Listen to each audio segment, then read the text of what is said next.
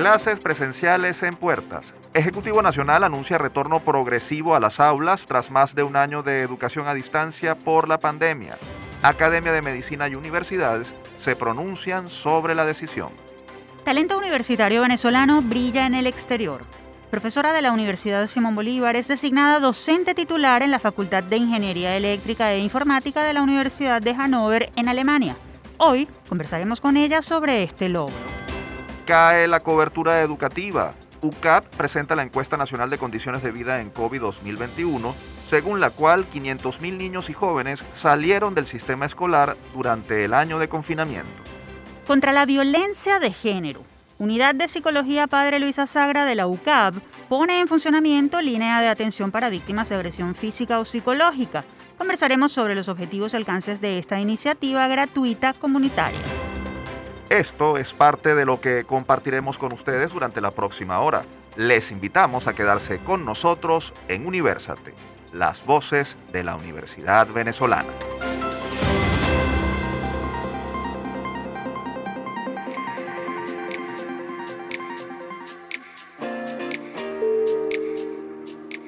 Les saludamos Tamara Sluznis y Efraín Castillo. Y les damos la bienvenida a nuestro programa Universate, transmitido a nivel nacional por Unión Radio. Este espacio es producido por Unión Radio Cultural y la Dirección General de Comunicación, Mercadeo y Promoción de la Universidad Católica Andrés Bello. En la jefatura de producción están Inmaculada Sebastiano y Carlos Javier Virgües. En la producción, José Ali Linares y Miguel Ángel Villamizar. Y en la dirección técnica están Fernando Camacho, Giancarlos Caraballo y Ricardi Carrero.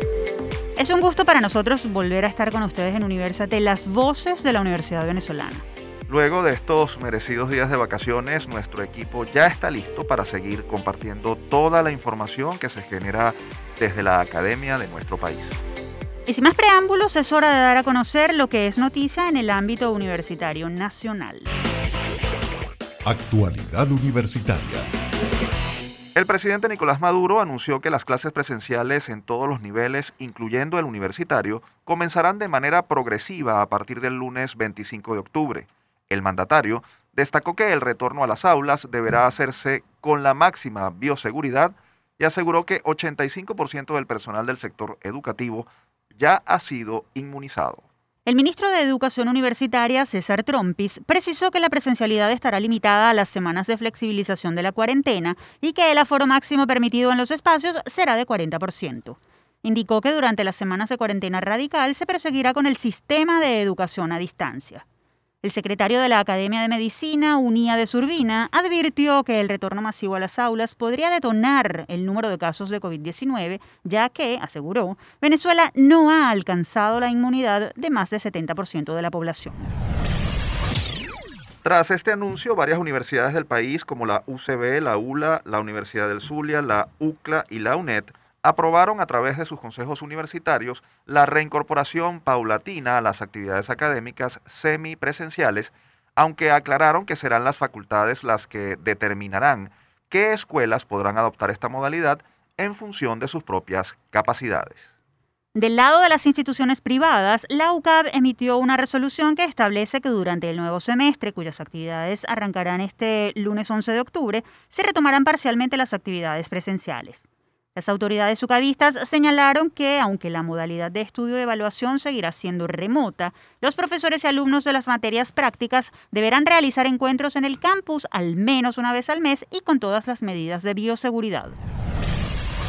Cambiamos de tema porque recientemente el Consejo Nacional de Universidades, CNU, designó nuevas autoridades interinas de la Universidad Simón Bolívar Pese al voto salvado de la ULA, la UCB, la UDO, la UNEXPO, la Universidad del Zulia, la UCLA y la propia USB.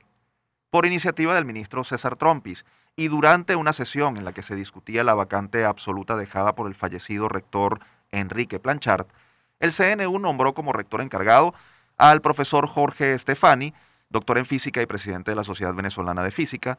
Asimismo, fue nombrado como vicerrector académico el profesor José Vicente Hernández, ingeniero agrónomo, doctor en ciencias biológicas y presidente del Consejo Superior de la USB.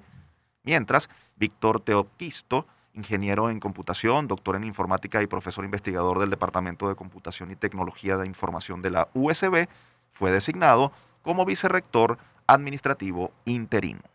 La medida generó reacciones entre distintos miembros de la comunidad universitaria. La Federación de Centros de Estudiantes y la Asociación de Profesores de la USB calificaron la decisión como ilegal y exigieron que se convoque a elecciones para renovar a las autoridades de la institución. Por su parte, la Asociación Venezolana de Rectores Universitarios, AVERU, señaló que el nombramiento es arbitrario y desconoce la autonomía establecida en la ley de universidades. Tras tomar posesión, las nuevas autoridades USBistas emitieron un breve mensaje difundido en los medios oficiales de la institución en el que aseguraron que trabajarán para consolidar una universidad moderna y vigorosa y llamaron a profesores, estudiantes y trabajadores a reconstruir la normalidad para que la institución siga aportando al desarrollo nacional. Nos vamos a Maracaibo porque la Universidad del Zulia conmemoró el pasado primero de octubre el 75 aniversario de su reapertura, ocurrida en el año 1946 por decisión de la Junta de Gobierno encabezada por Rómulo Betancourt, luego de ser clausurada en 1904 por el régimen de Cipriano Castro. A propósito del aniversario y de la crisis generada por la pandemia y la falta de recursos, la rectora Judith Aular aseguró que la universidad se encamina hacia la normalidad gracias al uso de la tecnología y la decisión de su comunidad de enfrentar las dificultades. Aular aseguró lo siguiente, esta casa de estudios no se va a cerrar, se mantendrá abierta, nuestras facultades y núcleos junto a sus líderes, los consejos de facultad y sus decanos, la vamos a mantener operativa. Aular también anunció que en los próximos días las facultades de Medicina y Ciencias Jurídicas y Políticas retomarán las clases presenciales mientras las otras facultades seguirán por ahora a distancia. Por cierto que la Universidad del Zulia informó esta semana que se convirtió en la primera institución universitaria del país en culminar el proceso de vacunación contra la COVID-19 de toda su comunidad universitaria. Esto al inmunizar en un lapso de poco más de un mes a más de 8.000 profesores, estudiantes, empleados y obreros. Volvemos a Caracas porque el Instituto de Investigaciones Económicas y Sociales de la UCAP presentó oficialmente los resultados de la Encuesta Nacional de Condiciones de Vida en COVID 2021. La investigación, realizada entre febrero y abril de este año y basada en más de 14.000 entrevistas en 17.000 hogares de 22 estados del país, revela, entre otras cosas, una caída de 5% en la cobertura educativa, un aumento de 8% en las cifras de pobreza extrema y la desaparición en el último año de 1.3 millones de puestos de trabajo. De acuerdo con la INCOVI, la pobreza de ingresos se mantiene en niveles máximos posibles de 94.5%, mientras que la pobreza extrema, es decir, la imposibilidad de cubrir los gastos básicos de alimentación, abarca a 76.6% de la población, es decir, dos de cada tres hogares del país. Por otra parte, Venezuela se volvió la nación más desigual de América Latina, pues 10% de la población concentra 40% de los ingresos totales. Esto sin contar con que la población del país disminuyó a 28.7 millones de habitantes debido a la migración y otras razones. ¿Qué implicaciones tienen estos resultados? ¿Cuáles son sus causas y cómo revertir estas cifras? Para conocer detalles sobre este importante estudio nos acompaña vía telefónica la profesora Anitza Freites. Ella es geógrafa, magíster en estudios sociales de la población y doctora en demografía. Además, es directora e investigadora del Instituto de Investigaciones Económicas y Sociales, IIS, de la UCAP, directora del Observatorio Venezolano de Migración y coordinadora del proyecto ENCOVI.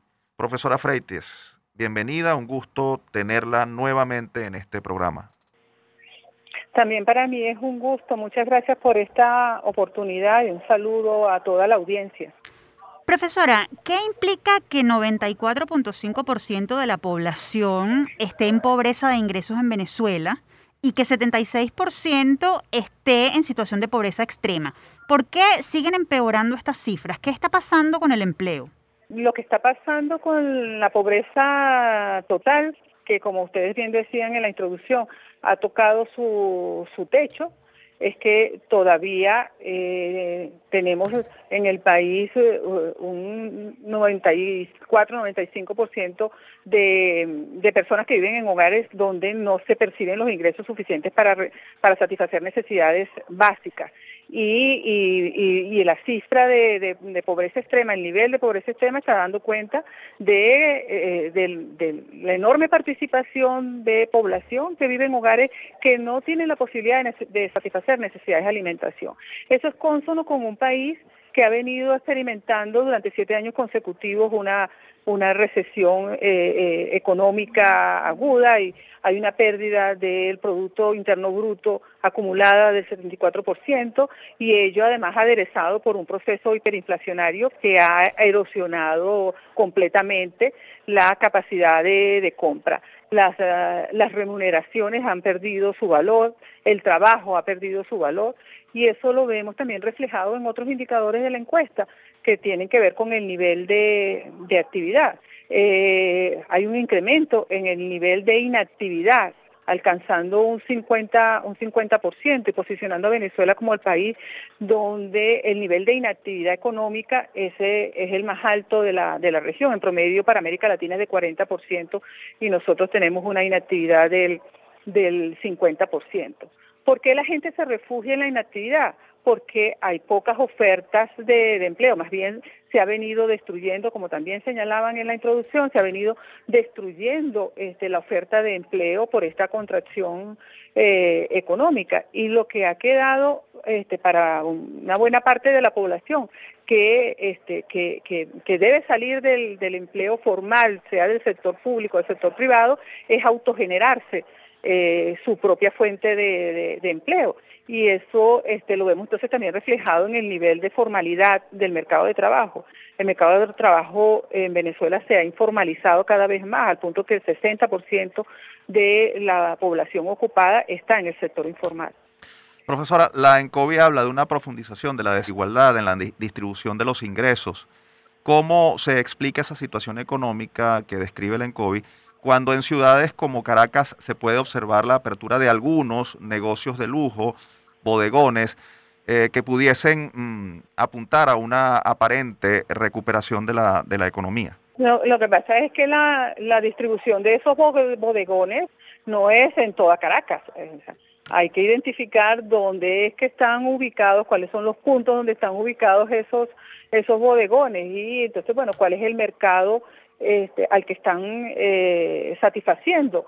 Esa justamente a esa mm, población que está concentrada en ese último decil que este, tiene el 40% de la, de la riqueza y, y, algunos que estén dentro de eh, el límite de esa, de esa línea de pobreza, sobre todo eh, los que pueden estar recibiendo em, transferencias desde el exterior por, por la vía de remesas. Pero eso es una... Eh, la presencia de, lo, de los bodegones, yo creo que también ha habido mucho más de, publicidad que de, realmente una, una expresión de una mejora en, en, el nivel de consumo. El nivel de consumo se va a juzgar por eh, la información sobre consumo de alimentos, el nivel de consumo ha disminuido en todos los rubros. Ajá. Eh, la población venezolana sigue mostrando un alto nivel de inseguridad alimentaria en los hogares, producto de, insuficiencia en los ingresos para la compra de alimentos, eh, tienen que reducir en los hogares las porciones para, eh, cada comida, hay que saltar las comidas, la dieta es muy monótona, se consume mucho carbohidratos, harina de maíz precocido, más pasta, más arroz, eh, hay una pérdida de ingesta de proteínas, a lo sumo este, hay un incremento, creo que el único rubro que registra un incremento son las leguminosas, hay un incremento en el consumo de lentejas, por ejemplo, y eso está ayudando a compensar un poquito la pérdida de ingesta de proteínas por la vía animal. Pero este, nosotros tenemos, a juzgar por por los resultados de la distribución del ingreso medida a través del coeficiente de, Gini, una situación de desigualdad que, este, que justamente es el producto de esa concentración tan exagerada en el último decil, porque el resto de la distribución eh, a lo largo de los otros deciles es bastante plana, mm. es bastante plana. El país realmente que, que que hay una homogenización, digamos, que en los primeros seis deciles de la distribución del ingreso. Profesora Freites, eh, sabemos que la educación es fundamental para el desarrollo y la movilidad social. El estudio encontró que en un año la cobertura educativa cayó en 5% y que se ha reducido el acceso a la educación, sobre todo en la etapa inicial y en la universitaria, que es la que precisamente nos atañe en este programa. Además, la ENCOVI habla de un aumento en las inequidades por la aplicación de la educación a distancia. ¿Qué significa esto y cómo impacta esta situación en la formación de niños y jóvenes? Bueno, esos cinco puntos de caída de la cobertura en un año, eso es una, una variación este, tremenda, tremenda. Eh, em, que nosotros estemos eh, teniendo que aproximadamente la mitad de los eh, de las personas en edad de cursar la educación inicial estén quedando fuera del sistema del sistema educativo, perdiéndose de, de recibir los beneficios de este apresto que se da en la educación preescolar que ayuda a desarrollar las capacidades que se requieren para, para el desarrollo de los aprendizajes en, las etapas siguientes. Eso mm, está introduciendo inequidades que van a reforzar las que ya tenemos desde el punto de vista eh, eh, económico estrictamente, material. Eh, vamos a tener entonces nuevas generaciones que no solamente tienen, viven en hogares donde hay insuficiencia de, de, servicios y de bienes esenciales, sino que también se le está negando las oportunidades de que puedan mejorar la situación desarrollando este, capacidades para poder eh, tener eh, éxito en el en, en, su proceso formativo. Eso por una parte. En el otro extremo del espectro etario encontramos a la población de, de 18 a 24 años que, este, que ya em, está mostrando un nivel de cobertura por debajo del 20%. Eh, en comparación con lo que teníamos en el 2017, significa una caída a la mitad del nivel de cobertura en esta población. Y lo vemos eh, en nuestras universidades como, como han quedado este, vacías porque hay una gran parte de la población que ha tenido que salir para buscar trabajo en un mercado que tampoco le ofrece oportunidades. Entonces, eh, realmente que este, tienen las opciones entre la migración o la búsqueda de, un autoempleo eh, con algunas condiciones de, generación de ingresos y de trabajo muy precarias, porque en, el nivel de contracción económica que tenemos, pues no hay oportunidades para los jóvenes que están dejando el sistema educativo. Todo esto está comprometiendo el futuro del país y las posibilidades de, de una, de una recuperación eh, económica, porque el nivel en que hemos ido cayendo, perdiendo, destruyendo nuestras capacidades, perdiendo nuestras, eh, eh, nuestros recursos más valiosos, que es el, capital humano, eso va a dificultar, mm, va a generar dificultades importantes a la hora de reactivar el país en el plano económico. Finalmente, profesora, eh, escuchábamos en la presentación al rector de la UCAP manifestando preocupación ante la falta de atención que generan estos resultados en la agenda de los políticos. ¿Qué hacer para que estos números cambien y hasta dónde podríamos llegar si eh, la situación no se modifica en, los próximos años? Porque los números no parecen mejorar en las distintas ediciones de COVID. Bueno, yo creo que desde la universidad sigue siendo nuestra función eh, el el abrir eh, espacios de, discusión. O sea, lo, digamos que, que un aspecto importante es el poder contar con este tipo de análisis actualizado de la situación social. Eso lo tenemos. O sea, ya hicimos ese primer esfuerzo. El esfuerzo siguiente es eh, eh, la profundidad que le podamos dar a la difusión de estos resultados, a contribuir a la comprensión de, de, lo que este proceso de deterioro significa, a la, este, a la, reflexión compartida sobre las, eh, em, las acciones que hay que eh, diseñar para poder recuperar lo que se ha perdido. Creo que desde la universidad tenemos que seguir trabajando intensamente en, esa, en esas líneas y, y creo que el, el rector lo ha dejado ver claro, ese es nuestro nuestro compromiso, ayudar a, sobre todo, este, ahora que tenemos unas eh, eh, elecciones por delante, donde digamos que eh, el, el, clima político este, se coloca, el, el, tema político y electoral se coloca en la agenda con prioridad, pues aprovechar esta coyuntura para ayudar a comprender, a dar la lectura adecuada a los datos en COVID para, para pensar un poco más y mejor en el futuro del país.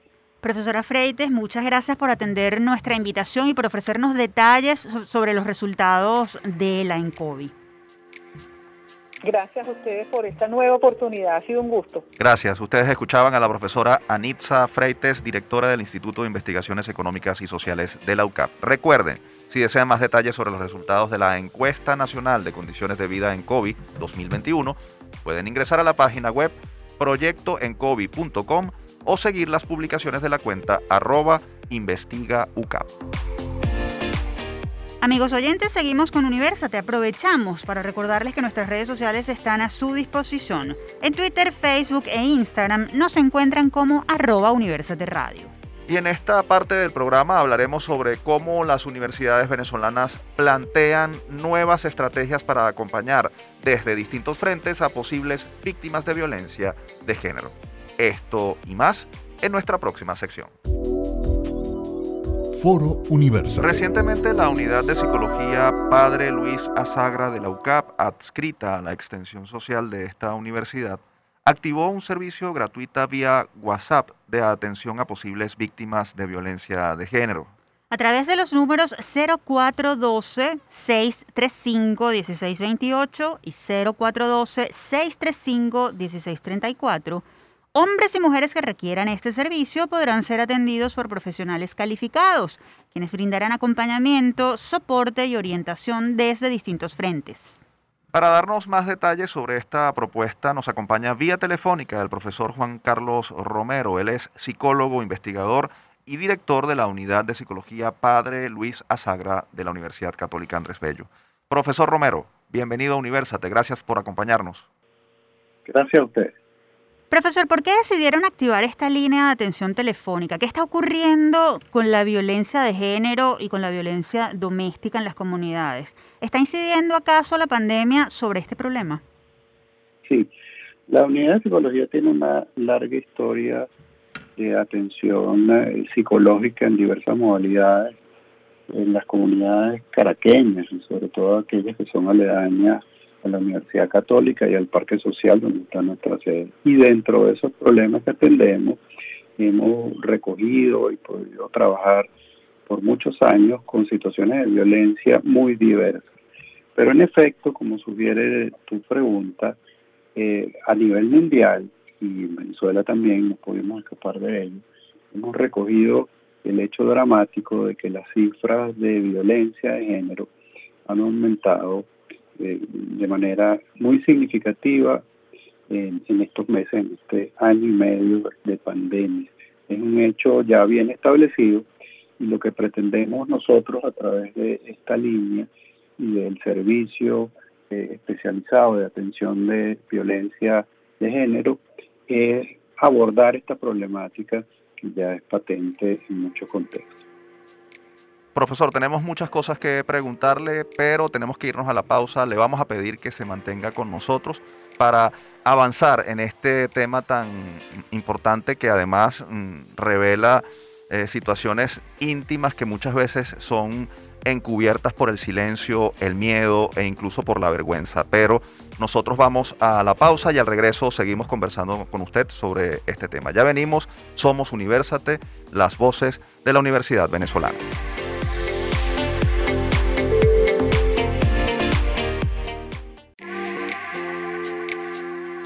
Continuamos con más de Universate, las voces de la Universidad Venezolana. No olviden que pueden escuchar nuestra transmisión a través de www.unionradio.net o el canal 980 de Simple TV. También pueden descargar nuestros episodios en iVoox. Allí nos encuentran como Producción Universate.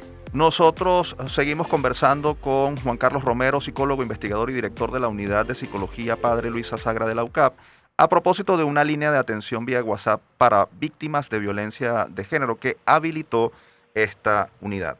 Profesor, ¿cuáles son las cifras de violencia de género en Venezuela y qué tipos de agresión son más frecuentes en este momento? Hemos visto un reporte de incremento en las cifras, por ejemplo, de femicidios en los últimos meses. ¿Por qué está ocurriendo esto? Bueno, en, primer lugar, ¿por qué ocurre?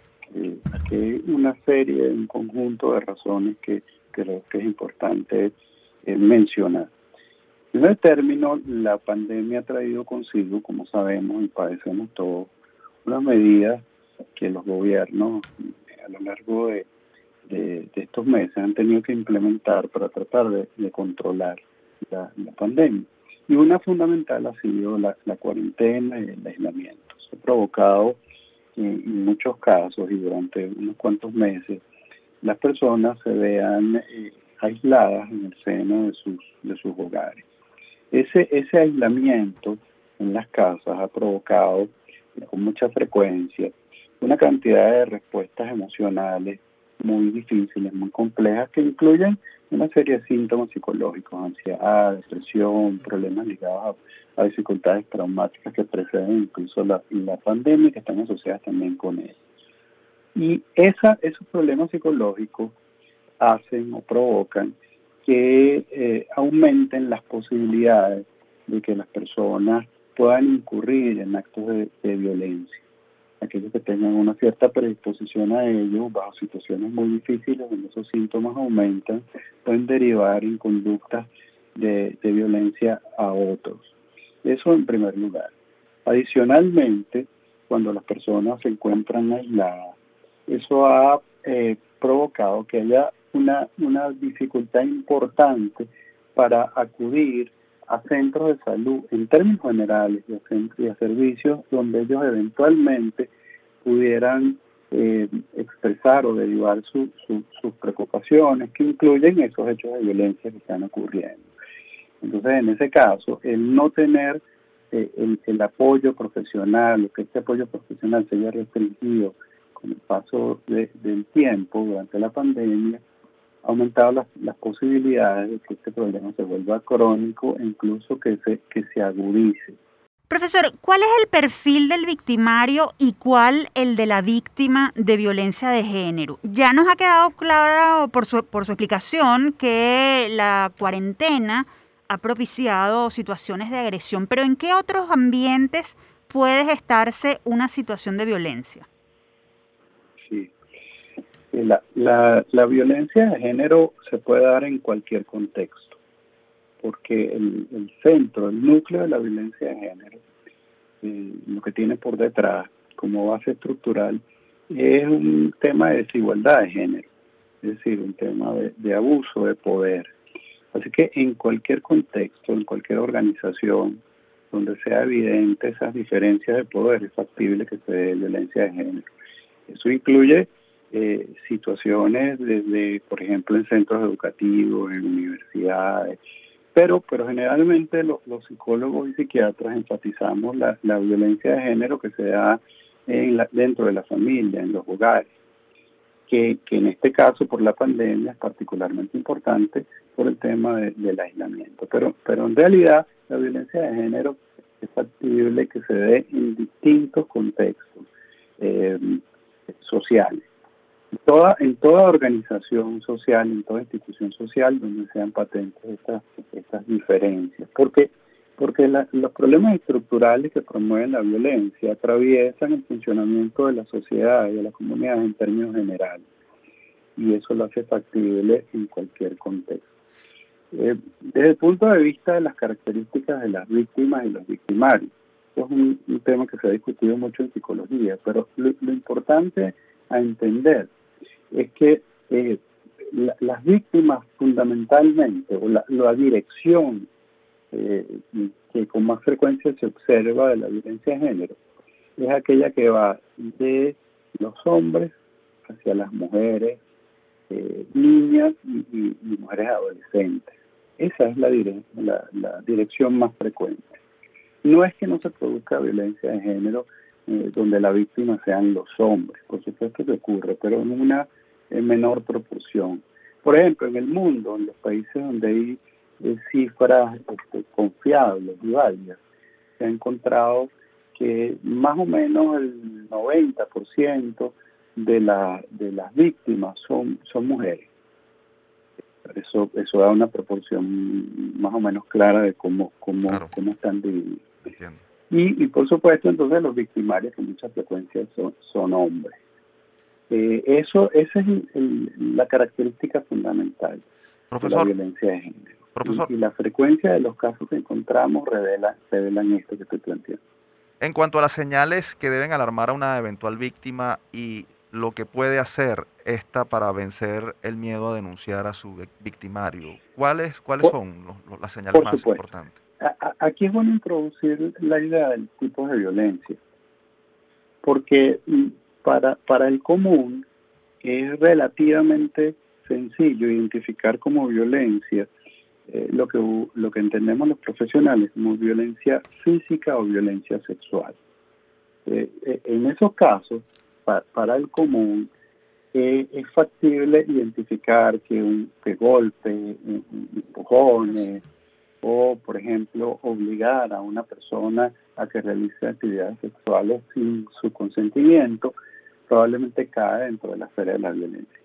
Pero, pero el punto central es, que la violencia también se expresa de otras formas, que son en principio más sutiles.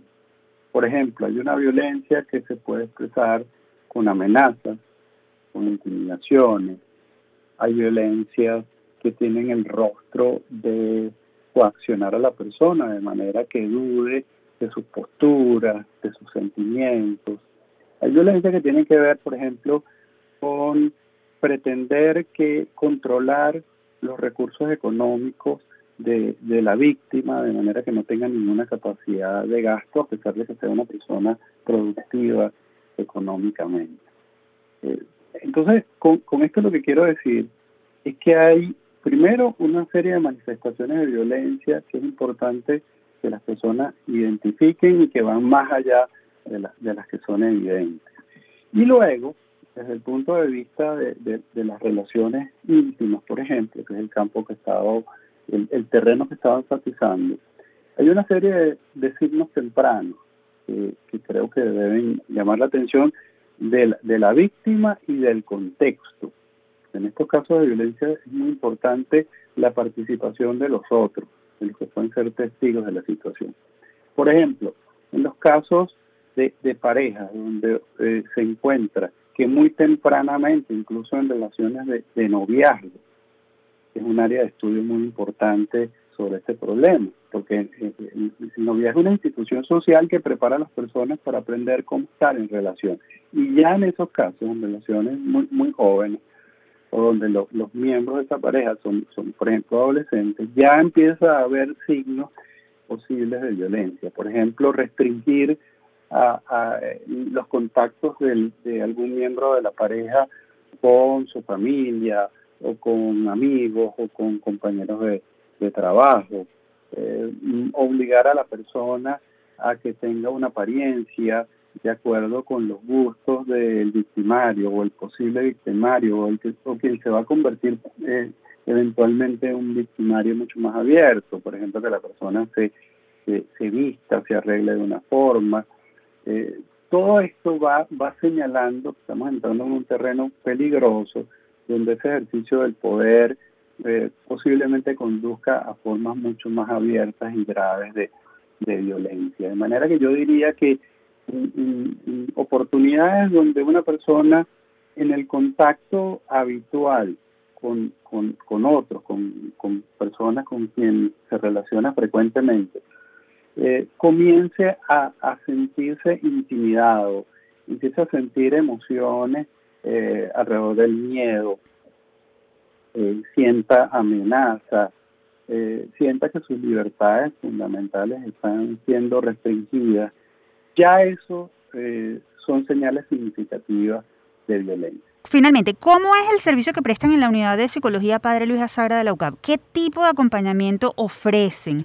La atención, que en principio es vía telefónica, puede ser también presencial. ¿Es ese acompañamiento eh, una especie de asesoría? ¿Incluye protección, salvaguarda? Perfecto. Sí, además de las líneas, que es uno de los componentes de, de este servicio, eh, nosotros hemos dispuesto eh, un conjunto de profesionales, psicólogos y psiquiatras, que eh, trabajan específicamente en esa área y que pueden brindar atención psicológica. Pero una cosa importante, esa atención psicológica en primer término es gratuita. En segundo lugar, puede ser a distancia, pero también puede ser presencial en este momento de pandemia, cuidando estrictamente todas las medidas de bioseguridad. Pero algo muy importante de nuestro servicio es que lo hacemos en conjunto con clínicas jurídicas que también es una organización dentro del Parque Social que comparte sedes con, la unidad de psicología, de manera que la asesoría es psicológica, el apoyo es psicológico, pero también jurídico. Y eventualmente nuestros profesionales pueden canalizar una ayuda que involucre otros especialistas, como por ejemplo eh, médicos, y, formas de atención que en este caso son muchas veces necesarias, porque el problema es de suficiente complejidad como para que la atención no se restrinja a lo psicológico, sino que incluya, como decía, asesoría legal, médica y de protección. De manera que esto es una, una vía para facilitar en este momento el acceso que tiende a verse restringido por las condiciones de pandemia para toda persona, eh, hombres y mujeres que se vean sometidos a esta situación eh, tan seria. Finalmente, profesor, y muy breve, repítanos los números telefónicos a través de los cuales los interesados pueden comunicarse para obtener información y o asesoría en casos de violencia por parte de la Unidad de Psicología Luisa Sagra de la UCAP. Por supuesto, es el 0412 635 1628 y también el 0412 635 1634. Allí van a conseguir unos profesionales especialistas bien formados que están prestos a, a recibir sus necesidades y canalizarlas. Profesor, muchísimas gracias por haber aceptado nuestra invitación. Muchas gracias a ustedes. Conversábamos con el profesor Juan Carlos Romero, psicólogo, investigador y director de la Unidad de Psicología Padre Luis Azagra de la UCAP. Recuerden, para acceder al servicio psicológico de atención a posibles víctimas de violencia de género, deben comunicarse vía WhatsApp a través de los números 0412-635-1628 o 0412-635-1634. También pueden seguir la cuenta arroba EXT Social UCAP. Y ahora avanzamos con nuestro programa Universate las voces de la Universidad Venezolana. Les recordamos que pueden escuchar nuestra transmisión a través de unionradio.net o el canal 980 de Simple TV. También pueden descargar nuestros episodios en iVoox. Allí nos encuentran como Producción Universate. Y es momento de compartir buenas noticias, pues nuestros egresados e investigadores universitarios siguen siendo reconocidos por su alto profesionalismo en el exterior. ¿Quieren ustedes saber de qué se trata? Quédense a escuchar lo que les traemos a continuación. El Universitario de la Semana. La Universidad de Hannover de Alemania nombró recientemente a la profesora jubilada de la Universidad Simón Bolívar, María Esther Vidal, como profesor titular de gestión de datos científicos en el Instituto de Sistemas Distribuidos de la Facultad de Ingeniería Eléctrica e Informática de esa institución. La investigadora venezolana, quien desde 2017 se desempeña como jefa del grupo de investigación de gestión de datos científicos del Centro de Información de Tecnología y Ciencias Naturales de la Asociación Leibniz, logró la titularidad gracias a la línea de investigación que viene desarrollando sobre la gestión de datos grandes y heterogéneos. Para compartirnos los detalles sobre este reconocimiento nos acompaña desde Alemania la profesora María Esther Vidal. Ella es ingeniero informático, magíster y doctora de ciencias de la computación, docente jubilada de la Universidad de Simón Bolívar e investigadora de la Universidad de Hannover en Alemania. Bienvenida a Universate, profesora. Un gusto tenerla con nosotros. Buenas tardes. Muchísimas gracias por la invitación. Para mí es un gran honor recibir esta llamada desde Venezuela y poder explicar lo que estamos haciendo aquí en Alemania. Profesora, ¿cómo una docente venezolana llegó a una universidad alemana como la de Hannover? Descríbanos ese periplo que tuvo que transitar para ocupar la posición que hoy tiene.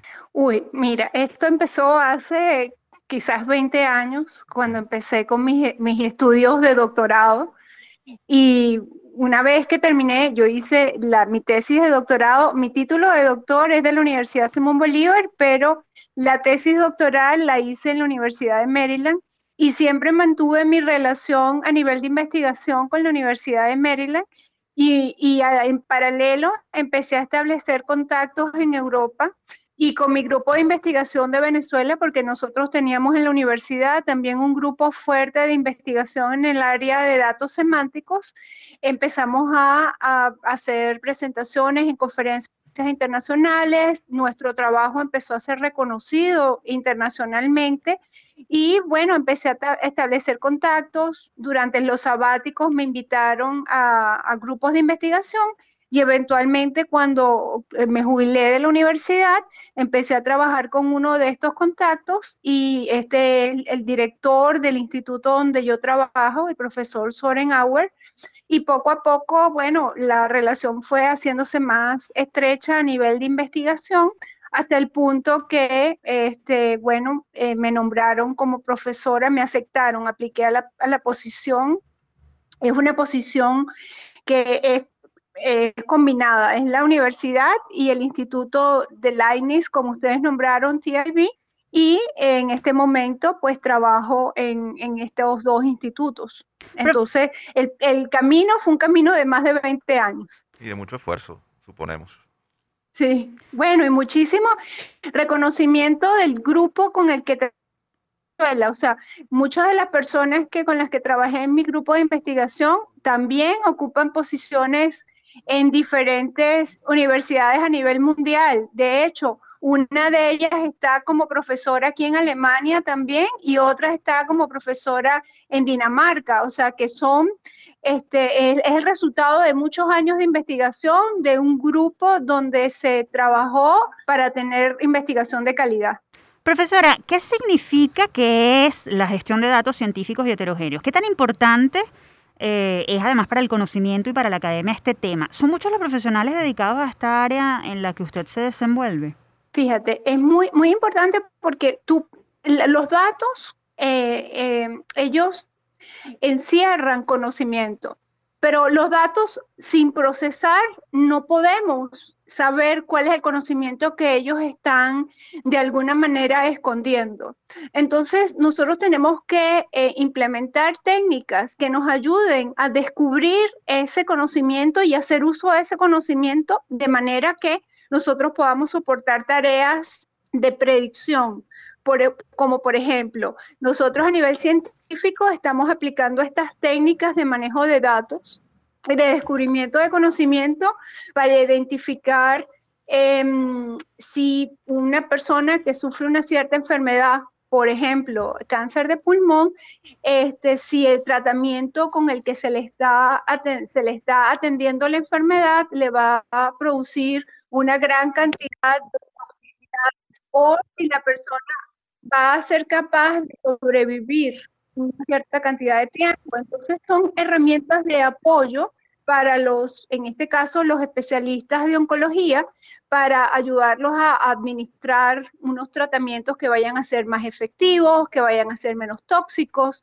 Y en particular estamos trabajando en proyectos europeos donde este tipo de problemas se están atacando, en cánceres como pulmón, eh, seno, eh, y, son realmente eh, muy útiles porque en este momento la medicina y otras áreas científicas se están basando en datos para poder tomar decisiones. Pero los datos solos no funcionan. Tú tienes que extraer el conocimiento de esos datos para poder eh, implementar este tipo de herramientas. Profesora, háblenos de su principal desafío académico como docente titular de una institución tan antigua y prestigiosa como la Universidad de Hannover, que además está entre las más destacadas de sus pares de tecnología en Europa.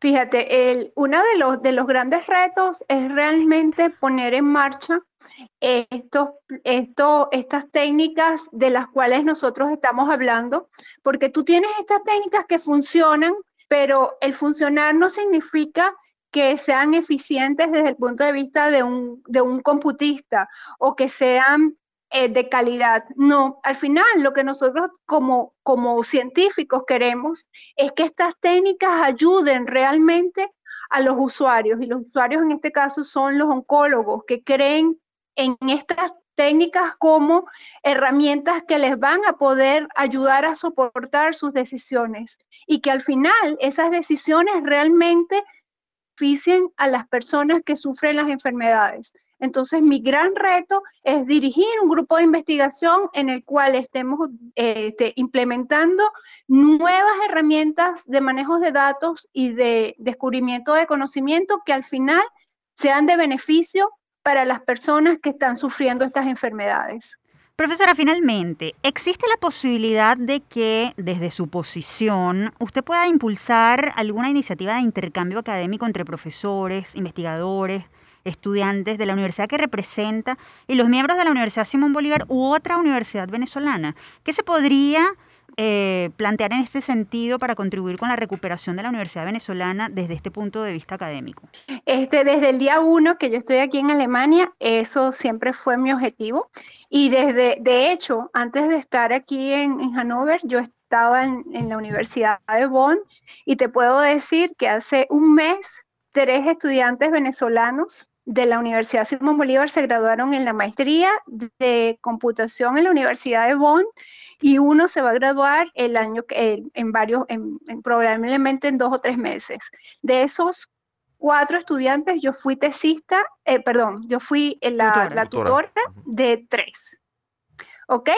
Este, he traído a mi grupo de investigación como profesores invitados compañeros de mi universidad, de, que fueron, una de ellas fue mi, mi, mi tesista de doctorado y, y, y, también tuve un postdoc que era profesor de la universidad. O sea, eh, las puertas están abiertas. De hecho, aquí en Alemania tenemos becas que son orientadas a soportar eh, investigación en, de, de investigadores que vienen de otras universidades y yo estoy totalmente, you know, eh, dispuesta y de hecho me encantaría y tengo todo el apoyo, no solamente que yo quisiera, es que tengo todo el apoyo de, lo, de la institución de, de, apoyar estudiantes latinoamericanos, estudiantes venezolanos y profesores latinoamericanos y profesores venezolanos. O sea, tengo noticia. todo el apoyo de la institución para hacerlo.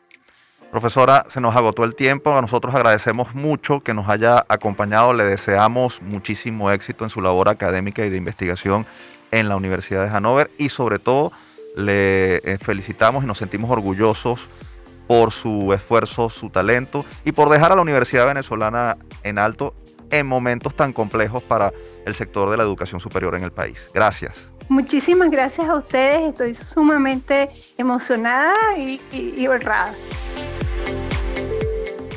Ustedes escuchaban a la profesora María Esther Vidal, ingeniero informático, magíster y doctora de Ciencias de la Computación, docente jubilada de la Universidad Simón Bolívar e investigadora de la Universidad de Hannover en Alemania. Momento de decir adiós por el día de hoy. Les recordamos que esta fue una producción de Unión Radio Cultural y la Dirección General de Comunicación, Mercadeo y Promoción de la Universidad Católica Andrés Bello. En la jefatura de producción estuvieron Inmaculada Sebastiano y Carlos Javier Virgües. En la producción, José Ali Linares y Miguel Ángel Villamizar. En la dirección técnica, Fernando Camacho y Giancarlos Caraballo. Y en la conducción, quien les habla, Tamara Sluznis y Efraín Castillo.